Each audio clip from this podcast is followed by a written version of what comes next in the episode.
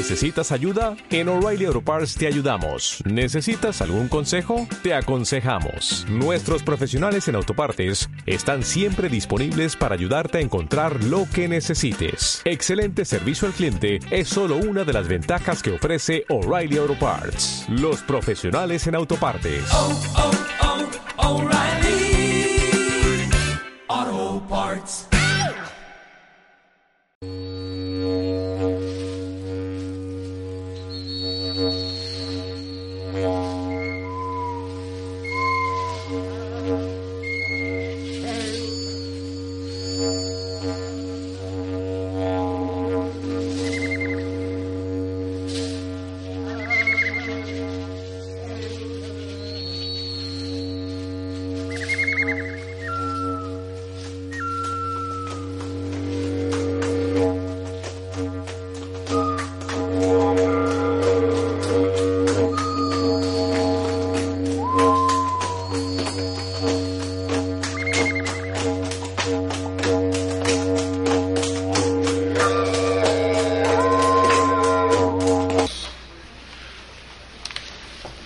Tonali, mis queridos amigos, buena energía en un programa más de la cuenta tolteca del tiempo para jóvenes politécnicos. Hoy, un gran placer que nos acompañe el día 14 o qué es? 14 de enero. 14 de enero del 2019. 15. Ah, es 15, ¿verdad? 15 de enero, Mart, ya perdió la razón el, tío Cuitlava que dio eso, porque como él sí se maneja con la cuenta tolteca del tiempo, hoy en la cuenta tolteca del tiempo es un día Nahui Iscuintli, cuatro perros. Pero en el día convencional de la cuenta gregoriana es día 15 de, de febrero del año 2019 de enero, perdón, ya, ya hasta otro mes le, aumentó porque en el mes prehispánico, para que vean sí le sabe el tío Cuitlagua, que en el mes prehispánico estamos en el mes Atemosli, que dicho sea de paso, Atemosli es cuando la temperatura desciende a lo más, se habla, las aguas bajan y al bajar o descender hay más frío. Entonces por ahí le recomendamos que siempre en esta temporada, en la temporada que comprende aproximadamente como del 5 de, enero a, a, a fin de, enero, es la época de más frío, porque acuérdense que el invierno empieza con el equino, con el solsticio de invierno, el 21 de diciembre y acaba el 20, 20 de marzo. ¿no? Pero todos pensamos, a veces, a, a, mí me pasaba de chiquillo que decía, ah, pues ya acabó la Navidad y los Reyes, ya no debe haber frío, ¿no? Y no es así. El frío sigue, el invierno está en su apogeo, en su clímax, y ahorita el mes es Atlemostle. Entonces, para que vean que sí nos regimos con la cuenta tolteca del tiempo. Pero el día de hoy nos toca dentro del tercer cuarteto de la cuenta tolteca del tiempo, porque ya llevamos dos cuartetos, ocho programas hasta el momento con invitados muy especiales. Hoy invitamos en este programa a un amigo y hermano muy especial, al licenciado don Eric Mauricio Campos Villanueva. Él es egresado de Boca 11, la Wilfrido Maciú, y también egresado de la Escatepepan, o sea que es un politécnico de hueso colorado, Dandocoy es perro, hueso colorado, politécnico de hueso colorado, y que hoy muy amablemente quiso compartir con nosotros, los titulares de este programa, con el tío Cuitláhuac y con don Yayito, este, Yayito Luna, quiso compartir el Nahual de Atl, adaptación. Es el Nahual que abre la cuenta y la posibilidad de que nos curemos, de que nos curemos.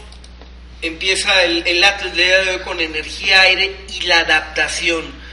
¿Por qué la adaptación? Porque si usted se fija, querido amigo que nos escucha este programa de la cuenta tolteca, hemos tenido otros nahuales, algunos hablan del hogar, otros de la transmutación, otros de la libertad. Hoy nos toca hablar, eh, los próximos cuatro programas a partir de hoy van a ser programas que tienen que ver con la curación. Y queremos decirle que para iniciar una curación interna, no puede usted curarse si no se adapta a los tiempos. Porque habrá gentes muy rucas, como el tío Cuitlao, que ya es tata, que ya en lugar de tío tendría que ser el Tata Cuitlagua, que si no se adaptara a la modernidad o a los chamacos como Don Yayito, pues tendría ideas muy anacrónicas o formas imperativas muy rudas en su forma de proceder, no dándose cuenta que la sociedad cambia, que existen nuevos valores, nuevas formas de intercambiar posibilidades. Hace rato comentamos con nuestro invitado, por ejemplo, que en México, en la cuestión democrática, porque dicho sea de paso, nuestro invitado, pues estudió relaciones comerciales, pero en la vida real se ha dedicado como politólogo a estar en los escenarios políticos del país y por ahí todos como ciudadanía nos hemos tenido que adaptar porque vivimos muchos años que gobernó el PRI, tenía una forma de ser, después llegó el PAN, tenía otra forma de ser, ahora vemos la izquierda a través de Morena, es otra forma de proceder, cada quien tiene sus estilos y eso, señoras y señoras, implica en nuestro estado de entendimiento una adaptabilidad como se adapta uno también a las edades, no pensábamos igual cuando éramos chiquitos, estábamos en la primaria, a cuando ya tenemos una licenciatura, una maestría, un doctorado, cuando éramos ingenuos y, abrazamos a nuestra primer novia y le dimos la mano venturosamente y después nos dejó porque cerraron la puerta con tres candados y nos tuvimos que adaptar. En fin, la vida de verdad que es adaptación. Y entonces con eso empiezo yo el programa de hoy diciendo que adaptación es curación, que adaptación es inteligencia, porque inclusive al tío Cuitlagua, que en su tatez, le pasó que él vivió precisamente en su juventud un cambio muy radical en la sociedad, que fue el cambio o la revolución tecnológica. ¿En qué sentido?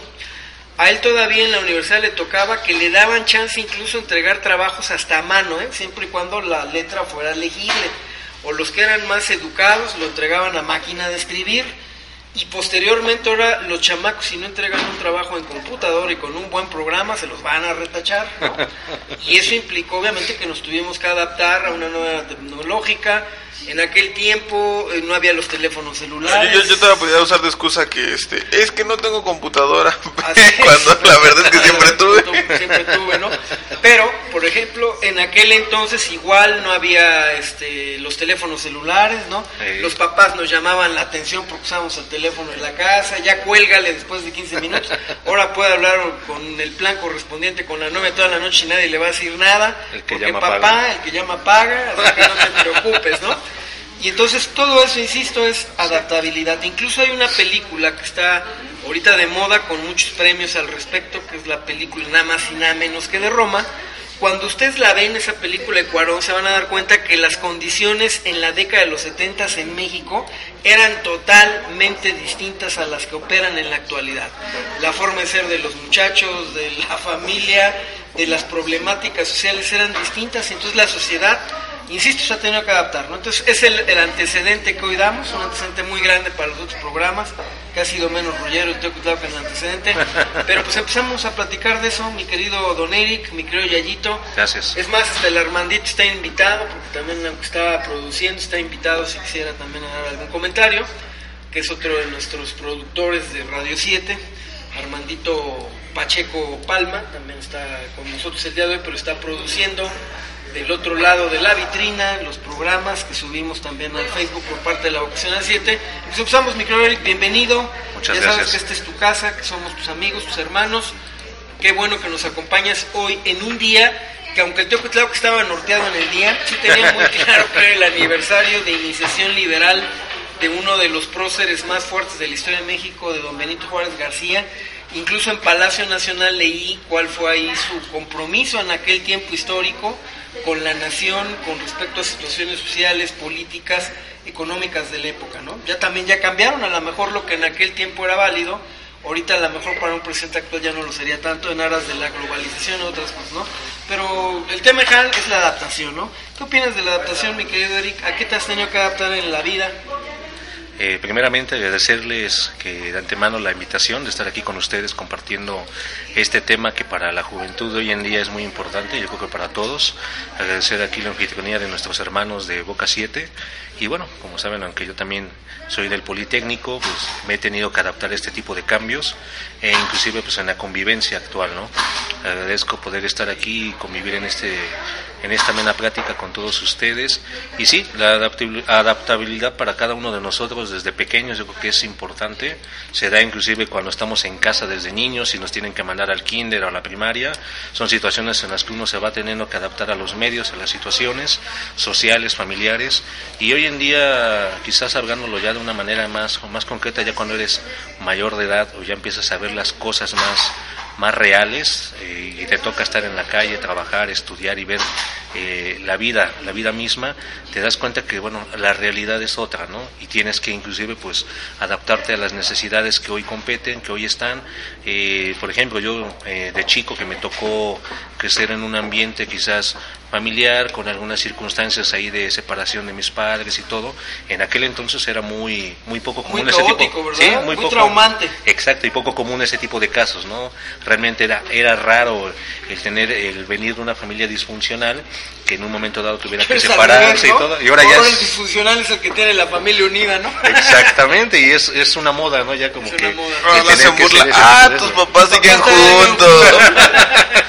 Exactamente, ya es muy... Ya duraste con tu novia más de cuatro años, ¿no? Qué bárbaro. Pues, ese tipo de situaciones de adaptabilidad y de convivencia y, y de que hoy en día la forma de vida ha cambiado es totalmente distinto. Por ejemplo, me tocó que ante ese tipo de situaciones también, inclusive yo tuviera que ir a, un apoyo psicológico por la situación que se vivía en la familia en aquel entonces y que hoy en día ya practicas con los chicos y para ellos es normal ir con el psicólogo, con un psiquiatra y lo toman así como que voy con mi doctor y como que es una moda, ¿no? O sea, es algo muy común y también es una forma de adaptarse hoy en día que, bueno, ya, ya es muy común, o sea, todo ese tipo de usos y costumbres se han cambiado y el, el ser humano, el mexicano hoy en día pues ha tenido que adaptar a todo lo que viene del exterior, ¿no? Porque inclusive también son modismos que vienen de Estados Unidos, de Europa, formas de vida que el mexicano ha tenido que adaptar y que le ha gustado también inclusive hasta, la ropa misma, hasta la ropa, exactamente. La ropa misma cuando eran los pantalones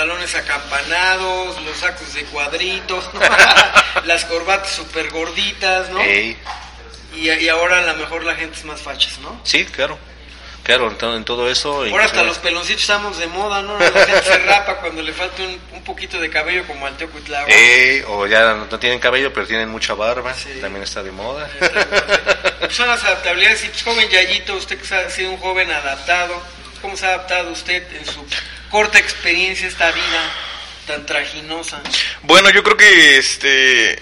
¿O no le ha tocado que tantos cambios como a los viejitos? Laboralmente, eh, siempre he estado en cosas muy diversas. Me dediqué cerca de tres años a, la soldadura, estuve desde un taller de herrería hasta trabajando en una torre a 200 metros de altura y sin ningún problema. Este, trabajé un tiempo en un, este, en un despacho contable, sacando copias. Este, trabajé, he trabajado también como profesor de natación, ya otros dos años, y, y pues actualmente que estamos aquí, creo que son trabajos cada uno muy diferente al otro y que este, sacan habilidades diferentes de cada persona. Oye, pero los mentiste, Yayito, porque ya le sumé y ya dan como 50 años, ¿no estás? No, no, ya sabes que la de cada, cada profesión. Ya bastante experiencia. más jovencito, Yayito. Es que también empecé a trabajar chico. Digo, no, no, no a los 11 años que, que, que, empezaron los jefes, ¿no? Pero sí, como a los 15, 16 ya estaba yo agarrando uno que otro trabajo. Y, en ese en ese caso sí me siento yo que pues, siempre que me dicen, no, pues vas a ir a, tal zona, a tal área, vas a hacer tal cosa. Nunca me he quejado de lo que me pongan a hacer, no, no creo que haya imposibles. Y fíjense que pues vamos a la parte fundamental de este programa, que es, dado que este programa es cuenta tolteca para jóvenes politécnicos, decirle a nuestros radioescuchas, sobre todo ustedes que tienen más la experiencia en Politécnico, porque yo me asumo como politécnico desde la academia, ¿no? Ya con muchos años, más de dos décadas en la institución, pues me considero de casa, soy politécnico también, porque incluso llevar el rito de aquí de la celebración anual de Cuauhtémoc, que hasta eso hay que tener que adaptarse, porque comentamos hoy en la comida, ¿te acuerdas? Sí. Cuando estábamos en la sobremesa con la gente de la Organización Internacional de Cultura Americana, decíamos que, por ejemplo, a mí en la experiencia de la danza de aquí en la Vocacional 7, habemos dos tipos de danzantes prehispánicos. El famoso danzante que se le llama el conchero y el danzante cultural. El danzante conchero sí mezcla o se interrelaciona en la parte de la danza como debió haber sido en la época prehispánica, pero le danza a los santos, le danza a la Virgen, le danza al mismo Dios, puede que exista un sacerdote de por medio ahí en, bendiciendo el ritual, ¿no? Y el cultural dice no, eso no era en esa época, era otra cosmopercepción y por eso inclusive hasta en usos y costumbres un danzante conchero dirá, por ejemplo, él es Dios, ¿no?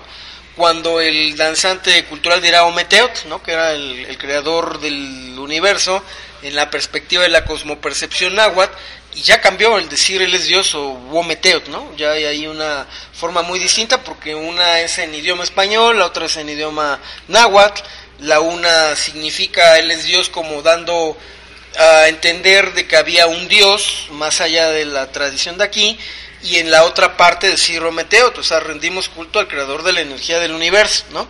Entonces todo eso a veces como tenemos en esta escuela gente que danza de uno y de otro rito, cuando han venido en algún aniversario los dos ritos, hemos tenido que conciliar, decir, tú a lo mejor haces la mitad del evento y yo hago la mitad o una y una, ¿no? Para que nadie se siente y no releguemos o no dijemos a ti te tocó la peor parte o la mejor parte, una y una. Y eso también es adaptarse finalmente, ¿no? a, a, dos posibilidades de, de, vida, pero insistiendo en que la, la parte ahorita medular que nos compete es a qué se tiene que adaptar la sociedad politécnica a diferencia de otras instituciones, llámese UNAM, CONALEP, bachilleres, eh, instituciones de corte privado, educativas, ¿a qué se tiene que adaptar el Politécnico que no se tenga que adaptar otra escuela? ¿no? Yo creo que una de las adaptabilidades es precisamente a que, ya lo hemos comentado incluso en otro programa, de, de otra índole, Yayito y un servidor, que por ejemplo el Politécnico invariablemente el común denominador tiene que reprobar, ¿no? Porque es muy du muy duro la exigencia politécnica sí, claro. y pues por ahí nos dan crank los profesores y pues tenemos que meternos a los ETS, a los extraordinarios y no porque no estén disponibles los alumnos a no atender al maestro, sino que el grado de complejidad y de exigencia de una matemática muy elevada, de, de, una técnica y una tecnología, una ciencia, pues de, de, de mucho empeño, de, mucho nivel, hace que tenga que pasar esto, ¿no? Sí. Entonces obviamente dice uno, ¿cómo es posible que el joven politécnico, yo lo he visto como académico, a veces los chamacos dicen dormí cuatro o cinco horas y es lo que siempre duermo, profesor, a veces duermo tres horas, ¿no? Y a lo mejor el de otra escuela no vamos a decir para que no se sientan, si duermen sus ocho horas, ¿no? Y entonces son cosas a las que se adapta el Politécnico, obviamente, ¿no? Sí, claro. ¿Qué opinan ustedes que si estuvieron en el Politécnico desde chamacos jovencitos? En ese, en ese aspecto eh, coincido, porque, por ejemplo, una mí que me tocó estar ahí en Boca 11, era boleta 2000, entré en agosto del 99 en aquel entonces. Ya acabas de salir ayer bien, mano. Y apenas, ya exactamente, ya después de varios ETS y rondas especiales, especial 1, 2 y 3, bueno, no. Pero sí, o sea, aunque suene a broma, sí ha cambiado mucho. A mí me tocó todavía un periodo en el que había sin fin de rondas de ETS para pasar tus materias, e inclusive hasta tenías cursos de recursamiento para poder apoyarte y pasar esa materia que tenías arrastrando. Y te permitía la ley orgánica en aquel entonces del Politécnico, pues tener ese tipo de, de, facilidades, ¿no? Ya después con los cambios de directores generales, eh, después de que estuvo Diodoro, luego estuvo el licenciado eh, Vela, y luego ya entró la maestra Yolo Xochitl y actualmente el maestro eh, Mario Mario, ¿verdad? Con Mario Rodríguez, Mario Rodríguez Cas, paisano coahuilense. Exactamente, de Coahuila. Entonces, bueno, ha habido muchos cambios ahí, inclusive en cuanto al plan de estudios. Yo cuando estuve todavía en Escatepepan, entré con el plan de estudios del 2008, a dos años de haber entrado, en 2010 entró un nuevo plan de estudios, en evaluaciones y todo, que inclusive pues se hicieron muchos cambios a quienes en algún momento dado eh, llegaron a, a atrasarse en alguna materia, a reprobarla, tuvieron que recursar de nuevo esa materia porque el plan de estudios ya había cambiado, cosas de ese tipo, y bueno, son situaciones que creo yo en el Politécnico son, son únicas porque realmente he conocido compañeros de otras instituciones educativas, llámese UNAM o UAM, que realmente no tienen ese tipo de cambios eh, en la modalidad, en las especialidades, en el no plan tocan, de estudios. No tocan su, este, su, la forma en que llevan su la, la, organización de sus materias no no la tocan los directores, ¿eh? no Exactamente. y están ahí con ese mismo modelo educativo implementado hace 40, 50 años aquí en el Politécnico en en, una, en un periodo de 10 años cambia totalmente. Entonces eso yo creo que también a muchos de los estudiantes eh, o egresados en mi caso, pues bueno, nos ha tocado experimentar ese tipo de situaciones y no dudo que ahora los jóvenes que están aquí en Boca 7 y que posteriormente estarán en alguna escuela superior del Poli, pues les tocará ese tipo de experiencias ¿no? y tener que adaptarse a los cambios de modelo educativo que se puedan implementar, inclusive hasta con el mismo cambio de director general. Y, sí, claro, porque por ejemplo ahorita que hablas de eso, a mí me consta que en Casa Coahuila, precisamente el director general del Politécnico, mi paisano Mario Rodríguez Casas, de San Buena, Coahuila, está exponiendo ante la comunidad cultural del país lo que le llama la educación 4.0, que es una educación ya de tipo pues muy tecnológica, ¿no? En donde va a haber como muy digital, muy de mecanización de la cuestión industrial, ¿no? Y pues eso obviamente implica otra serie de condicionamientos en el aprendizaje de los politécnicos para que tengan en medida que a lo mejor una nueva revolución industrial, tecnológica, porque hemos sido testigos a lo largo de la historia del planeta Tierra que pues el vapor desplazó al carbón y que a lo mejor después del vapor fue desplazado por otra cosa y así sucesivamente, ¿no? Ya incluso lo hemos visto en estos días de guachicoleados, que a lo mejor llegará un momento en donde sea imperativo tener coches de electricidad para no sufrir, porque vamos a tener que crear otras tecnologías para no tener problemas en la misma vida, ¿no? Porque va a llegar un momento en que eh, ahorita, obviamente, por problemas de otra naturaleza, pues ha existido este problema en México en, la, en este mes que inició, pero va a llegar un momento que ya no tengamos petróleo de verdad, por ejemplo, ¿no? Sí. Y entonces en ese momento dices, pues, a ver, politécnicos, pónganse las pilas para a ver si con energía solar hacemos arrancar el coche o con, con un dispositivo electrónico, Armandito con sus magias. Y ahí volvemos a la parte de adaptarse, cuando ya no tengamos este, combustibles fósiles, habrá que adaptarnos a otro, a otro tipo de energía. De energía, claro. Sí. Entonces eso es parte de lo que implica también la educación 4.0, ¿no? Sí, claro, claro, y no lo dudo que se pueda dar aquí en el Politécnico. Afortunadamente es una institución que siempre ha estado a la vanguardia y afortunadamente eh, para la sociedad mexicana, pues el Politécnico siempre ha sido punta de lanza en ese aspecto, en tener a jóvenes emprendedores desde el nivel medio superior y superior y ya en, el en maestrías y doctorados y otro tipo de especialidades que siempre andan innovando en los productos, en los alimentos, biocombustibles, eh, productos hechos por en nopal, tortillas, medicinas, o sea, situaciones que, que realmente en el Politécnico se ven, se forjan eh, debido a la necesidad que hay porque realmente pues es una institución que desde se fundó con el general Lázaro Cárdenas ah, en este aspecto para jóvenes eh, de familias de escasos recursos que necesitaban la educación, una educación industrial, una educación que eh, detallara esos aspectos del México que estaba creando de las instituciones, de un México que necesitaba de jóvenes emprendedores, jóvenes técnicos, ingenieros eh, civiles, ingenieros en mecánica, ingenieros industriales que estuvieran a la vanguardia en cada una de las empresas que empezaban a crearse en México y que hoy en día pues sigue a más de 80 años de historia eh, fortaleciendo esa, esa parte de nuestro país y no dudo que aunque las situaciones ahorita en los cambios de gobierno que hemos tenido, el Politécnico y la Juventud Politécnica se adaptará a esos cambios e innovará con nuevas eh, circunstancias, con nuevas tecnologías que ayudarán a que el, país siga progresando como lo ha hecho. Pero ¿cómo hacer para que te adaptes? Porque yo insisto, fíjate, por ejemplo en mi caso, hace rato comentaba dentro de las patoaventuras del Teocuitláhuac, a mí en lo particular quiero confesarme hoy con ustedes que a mí me daba pánico escénico la tecnología de, por ejemplo, una computadora. Porque si, si la aprieto y la descompongo, no me la va a cobrar la escuela o, cuesta muy cara la maquinucha este y demás. Y decía, no, pues mejor no la aprieto porque no soy ingeniero y me da miedo, ¿no? Porque en aquel tiempo en el mío, hacías como que programabas la computadora para que después de 40 minutos de programarla, te salía listo, ¿no? Y ese listo era, tenías la máquina de escribir, pero en la computadora. Entonces dices, ¿para qué tanto relajo si, si tengo la máquina de escribir y no tengo que programarla en 40 minutos? Obviamente después empezó a haber dispositivos, ¿no? Los famosos planes Word, ¿no? Y obviamente ahora ya casi casi todo digital, la aprietas en un lado y te dice lo que sigue y, ya, ya cambió, ¿no? Pero en aquel tiempo, por ejemplo, a mí me costó mucho adaptarme eso. ¿eh? Quiero decir también, por ejemplo, otro de mis errores como no estaba acostumbrado a eso, por ejemplo, yo mucho tiempo me negué rotundamente estar en, redes sociales, en llames el correo electrónico, etcétera, etcétera. Decía, ¿qué, chiste tiene, no? Así como que yo soy real, no soy virtual. ¿Qué le digo a la gente ahí, no? Y ahora al revés, ahora si no estás conectado en la red social día con día, te estás perdiendo de gran parte del mundo o de posibilidades también, de actualización, ¿no? Pero nadie me enseñó a adaptar y en ese nadie enseñarme a adaptar, pues pierdes a lo mejor también parte de tu integridad de entendimiento, quiero denominarla así, porque nadie me indicó que me tenía que adaptar, ¿no?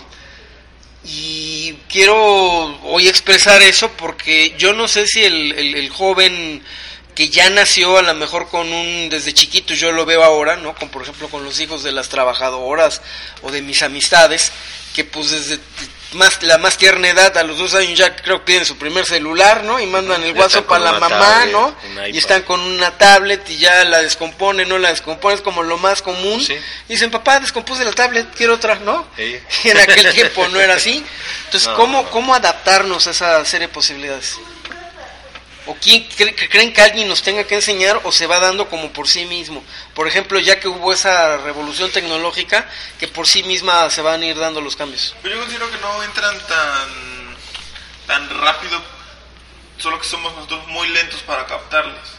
Porque realmente los cambios no, no, no vienen, digamos, de un mes para otro, de un año para otro, son procesos de 3, 5, 10 años. Pues relativo, Yayito, porque fíjate, hablando de música, por ejemplo, a mí me tocó como amante de la música grabar música mía creada por un servidor en la famoso cassette y el cassette ya desapareció, ¿eh? Y a mí me duró el cassette que te gusta, cinco años el, gusto, cinco, seis años y ya no hay, me tocó también el disco de acetatos. Viene, viene como una ola, desde los países que lo innovan hasta que llega y da la vuelta completamente. Eh, quiere decir esto que llega de los países primermundistas hasta los países que están en vías de desarrollo y los que están más atrasados. Entonces, no somos nosotros los primeros en enterarnos de los cambios que hay tecnológicos, somos de hecho de los últimos en implementarlos. Ahora con la facilidad de, la información sí se vuelve esto más rápido, pero creo que sí siempre se pueden ver venir. Aquí en esta parte de la adaptación, y bueno, concuerdo con lo que están comentando, también sería importante mencionar un poco eh, que, bueno, como no sé, lo recordamos un poquito allá en la parte de, de, la, ciencia biológica, lo que decía Darwin, ¿no? En la teoría de, de la adaptabilidad de los, de los seres que vivos. Solo sobreviven los machuchos, ¿no? Exactamente, ¿no? Entonces es la necesidad la que te crea esa parte de adaptarte a los cambios y solamente el más fuerte pues es el que va a sobrevivir a ello. Entonces yo creo que hoy en día, eh, un poquito aludiendo a la parte que decía Darwin hace más de 500 años, eh, estamos tomando en consideración que eh, el hombre, hoy en día nosotros nos estamos adaptando conforme a las necesidades, pero también como dice nuestro amigo Yayito, que también tiene mucho que ver la influencia que otros países y las nuevas tecnologías nos están haciendo ver para crearnos esa necesidad. Quizás no necesitamos el iPad, el iPhone, pero bueno, son marcas que simplemente la mercadotecnia te hace crear esa necesidad y que tú si no tienes ese teléfono de alta tecnología pues no vas a ser funcional.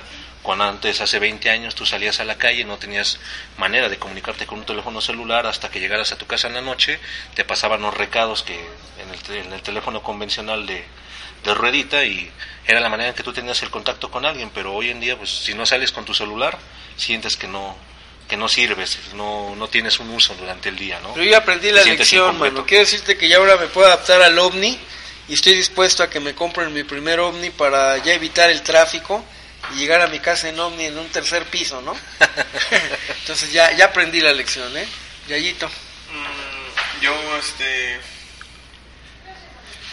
Creo que también hay cosas a las que no podemos adaptarnos. Hay formas de pensar que tenemos que, que al igual van cambiando con el tiempo y muchas veces nosotros no somos capaces de, cambiarlas. Yo, yo estaba hablando hace rato de una película, este, yo también vi una que me hizo pensar en esto exactamente. La película se llama este, No soy un hombre fácil. Eh, yo sí, ¿eh? para las escuchas que, que estaban ahorita pendientes, el 2019 o este siglo si sale el Teocutlao, yo sí soy fácil, chicos. que es un hombre que viaja, que, que es, es, un macho, es este, es la viva imagen de lo que es un, un, ah. varón macho, este, ante la sociedad en la que vivimos, y se golpea la cabeza cuando despierta, despierta en una realidad en la que las personas que llevan a cabo los trabajos pesados son las mujeres y, y las personas que tienen esa delicadeza, eso, ese este, escalón, digamos, abajo considerado en la sociedad, este, son los hombres.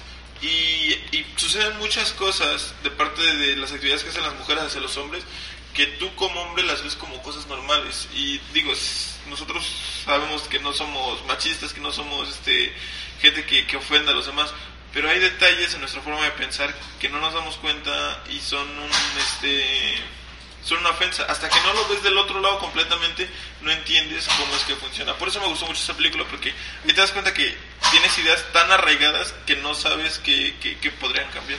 Sí, claro, y que aparte inconscientemente eh, dices, este, pues no, no, no soy capaz de hacerlo. A veces hasta en cuestiones de todo tipo. Ya, a mí, por ejemplo, igual me llegó a pasar, en, por ejemplo, en cuestiones religiosas, ¿no? Que yo en aquel tiempo en mi ignorancia pensé como que la única religión era la oficial de América y me invitaban algunos compañeros a otra distinta y decía yo, están mal, están en el error, no, eso no es correcto. Son pecadores. Son pecadores, por ejemplo, ¿no? Y efectivamente, o fíjate que también me hiciste recordar la película del planeta de los simios, ¿no? Algún día que, por ejemplo, igual en nuestra bestialidad, nos tuvieran que dominar los perros o un simio además porque les hemos hecho tanto daño que se nos van a revelar y van a decir ahora nosotros vamos a manejar y ustedes van a hacer el trabajo este hacían ustedes no sí claro. Y entonces pues sí son formas de adaptación finalmente también no sí y válidas.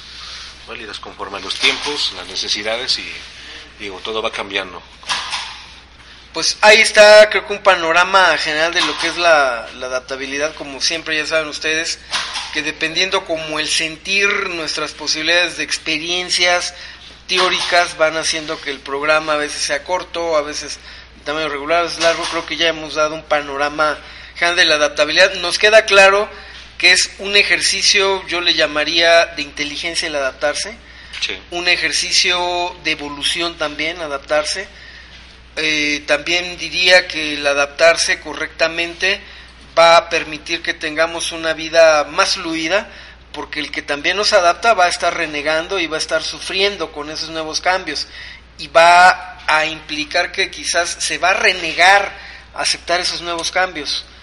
Y entonces llámese en tecnológicos, sociales, políticos, económicos, y entonces por ahí pues tiene que haber esa adaptabilidad de decir, ya antes era así, pero ahora ya no es así, ¿no? Por eso el otro día me gustó una frase que compartió una compañera en el Facebook que decía, yo ya no puedo educar a mis hijos como me educaron mis padres porque para lo que yo fui educada actualmente ya no es operante o no es la realidad, ¿no? Y me llamó mucho la atención esa frase porque es cierto, también si uno quisiera educar a, los hijos como se educaron en el siglo XIX, mm. pues ya nos iban a reventar los propios hijos, ¿no? Sí, claro. Y entonces yo es así como que parte de lo que voy dando de mi conclusión de, de fin, ¿no? De la adaptabilidad, porque decirles en la ¿Por qué sale esto en la cuenta tolteca del tiempo? El símbolo de la adaptación es nada más y nada menos que lo que se le llama el agua masculina. Y el agua masculina, les quiero recordar que es por ejemplo el agua que está en los mares. O, el agua que por ejemplo si yo derramo el agua en esta escuela, se adapta a la donde la derramo, ¿eh? O sea, porque puedo poner a lo mejor un vaso cuadrado y el agua va a estar cubriendo el espacio cuadrado. Si la pongo en un espacio cilíndrico, se va a adaptar a lo cilíndrico. Y eso es también como una magia de la misma naturaleza. Habrá quien sepa observarlo, habrá quien no lo, lo observa, pero es muy importante porque de ahí, de observar eso, los prehispánicos se dieron cuenta que esa agua masculina se abría, se expandía, se adaptaba. Y eso era lo que denominaron es como también parte de una conciencia de adaptación, ¿no? creo, Érico, sus conclusiones de esa eh, adaptación. Pues bueno, eh, una de las que tú mencionaste, un punto muy importante, es la inteligencia. Yo creo que para poder adaptarnos hoy en día hay que ser demasiado inteligentes, tener la actitud para hacerlo. Si no tenemos esa actitud, pues no, no habrá el motor que nos motive ¿no? para, para llevarlo a cabo y considero mucho la necesidad. Eh, si no hay necesidad, algo que, que, tú tengas ahí, algo que te mueva para, para cumplir tus expectativas, algo que tú necesites, que quieras alcanzar, también no te va a generar ese, ese cambio en ti mismo y en el adaptarte a las, a las consecuencias del medio ¿no? en el que estás, llámese el de tu casa, el de la escuela, en tu trabajo, en el medio social, inclusive hasta el medio político, en todos eh, vas a necesitarlo. Entonces considero que esos tres puntos serían los más importantes, eh, considerarlos hoy en día. Y digo, quizás estos puedan cambiar ahorita, pueden ser estos tres, quizás en 10 años van a ser otros distintos. Nos tenemos que adaptar a, a ese momento, ¿no? Pero eso es lo que yo consideraría y bueno, agradecer de antemano la, la atención de estar aquí con ustedes y bueno, también aprovecho para mandar saludos a la familia, mandar un saludo a mi esposa Marisol, a mi papá, que también es una persona politécnica eh, de Boca 3, él estuvo estudiando en Boca 3 y estuvo en Esime Zacatenco y bueno, que tengan muy buena noche a todos ustedes jóvenes politécnicos. Gracias por recibirme aquí en su casa. Bueno, yo como conclusión creo que secundo mucho lo que dice nuestro compañero porque si uno se queda mucho tiempo, ya te adaptaste a un cambio, pero te quedas mucho tiempo ahí, caes en esa famosa zona de confort, entonces creo que siempre hay que obligarte, obligarse a uno mismo a, a sufrir esos, esos cambios, a sufrir esas adaptaciones. Si tú sientes que llevas demasiado tiempo en un lugar, tienes que hacer algo para cambiar eso y que no te estanques, porque el día de mañana que los cambios lleguen más rápido, tú no vas a ser lo suficientemente hábil para adaptarte. Y pues según este según la teoría de la evolución, pues vas a morir. Claro, fíjate que pues la cuenta tolteca también muy sabia en términos de ese regenerar las energías elementales de aire, agua, tierra, fuego, la energía que le corresponde a la adaptabilidad o al agua masculina es precisamente el aire, porque el aire es el entendimiento, las ideas. Tú no te vas a adaptar si con la inteligencia no le permites ver posibilidades de cambio. Y entonces por ahí no puede ser agua o tierra o fuego, es, el aire en términos de la idea, te genera la posibilidad de adaptarte. ¿no? Entonces en ese sentido, pues como siempre, exhortarlos, lean mucho, aprendan lo más que puedan de todo en la vida sean abiertos con los cambios, con otras, le llamaban los abuelos en aquel tiempo a otras cosmopercepciones, porque nosotros incluso lo sufrimos como raza. Lo sufrimos en términos de que el español buscaba ciertas cosas, no se dieron a la labor de investigar o respetar las cosmopercepciones, los usos y costumbres de estas tierras y las aniquilaron, ¿no? Y entonces eso fue grave para nosotros porque finalmente pues en todas las historias de pueblos sojuzgados, no sojuzgados, un ejemplo que me gusta mucho es quizás pesa todo, la de los romanos con, cuando llegaron con los judíos, porque respetaron la forma de ser del pueblo judío, le decían, tú le tienes que pagar al César la moneda del César, ¿no? El tributo al César, y si tú tienes tus sinagogas o tus usos y costumbres, me tienes sin cuidado mientras me pagues mi billete, ¿no? César lo que es del a César, lo que es del César y pues es otro ejemplo también de, adaptabilidad, ¿no? A veces en, en, en ese intercambio de vencedores, de vencidos, de, de gente que se adapta, gente que no se adapta, gente que irrumpe con un golpe y dice te lo voy a imponer a fuerzas, ¿no? Yo creo que también cuando usted quiera adaptarse, esté consciente de que no por adaptarse usted tiene que adaptarse su cónyuge, su amigo, su alumno, la, misma sociedad, ¿no? Es también lo que yo diría. Y pues con esto, queridos amigos, pues cerramos el día de hoy. No sin antes decirle a Yito, como siempre, que estelarmente nos diga cómo suscribirse a este programa para que tomes nota, mi querido Eric. Gracias. Y este, que sepas también otros programas que tenemos, ya lo estás viendo con Armadito que está editando nuestros programas de YouTube de la dirección de la vocacional número 7. Y pues adelante con esa información, mi querido don Yayito Luna. Bueno chicos, como siempre ya saben, un gusto tenerlos aquí. Nos pueden encontrar a través de la plataforma de iVoox, descárguenla en su Play Store o en su Apple Store de la tienda del este, teléfono que tengan. La aplicación se llama iVoox, se pueden suscribir directamente a nuestro canal que se llama Radio 7 este les va a notificar cada vez que subamos un nuevo audio, un nuevo programa de radio. Fíjate con una pregunta que me hizo el otro día un radio escucha. Esa, esa, esa tienda ¿El programa de radio hay que pagar una lana o es gratuito? no, es gratuito, completamente gratuito. Por eso elegimos esa aplicación porque no tiene ningún costo ni para que nosotros lo subamos ni para que ustedes lo descarguen. Si ustedes se suscriben semanalmente o cada que nosotros subamos una nueva publicación, se les va a llegar a su teléfono y se les va a descargar y la podrán escuchar cuando que quieran. Eh, pueden encontrarnos en YouTube esta y otras entrevistas que se hacen ah, en video. podrán verlas en el canal de Dirección Boca 7. Pueden encontrarnos en Facebook como Dirección Boca 7. Pueden buscar en Instagram fotos suyas o de alguien que conozcan o de alguien que se vea ridículamente gracioso. En la Gracias, mano, por cuenta de este Radio 7 Cuauhtémoc. Muchas gracias. Y pues nos vamos hasta el próximo programa. Va a ser Isquintly eh, con energía agua. Isquintly es la fidelidad. Porque aparte de adaptarse, pese a todo, las esencias de la misma naturaleza humana o del cosmos implican que más allá de los cambios, hay cosas a las que sí le debemos de ser fieles para preservarnos como raza humana. Entonces nuestro siguiente programa, Isquintly y la fidelidad. Nos vemos hasta la próxima edición, la próxima semana.